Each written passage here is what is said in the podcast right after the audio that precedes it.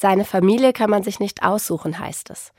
Manche haben Glück und werden in eine Familie hineingeboren, die zusammenhält und die sich gegenseitig hilft. Andere nicht.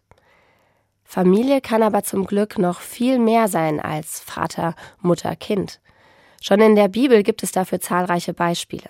Da gibt es Pflegemütter und Stiefväter, Halbgeschwister und Freunde, die wie Brüder sind. Schon damals waren die Familienbande also bunt, fast wie heute.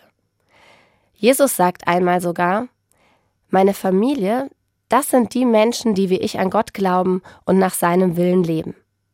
Für Jesus gibt es Familie also auch ohne Blutsverwandtschaft, nämlich da, wo man Glauben und Freude und Leid teilt. So wie bei meiner Kollegin. Ihre Kinder haben drei Opas und drei Omas, vier leibliche und zwei aus dem Nachbarhaus. Die passen auf die Kinder auf, wenn die Eltern arbeiten müssen. Sie spielen mit ihnen und kümmern sich um sie, als wären es ihre Enkel. Sie tun das gern. Für alle eine große Freude. Schwer hatte es eine Bekannte von mir. Die Mutter war Alkoholikerin, der Vater völlig hilflos.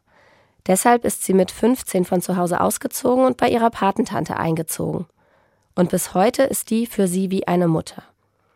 Es gibt so viele, die miteinander leben wie in einer Familie, die miteinander lachen und weinen, sich gegenseitig trösten und Herausforderungen gemeinsam anpacken.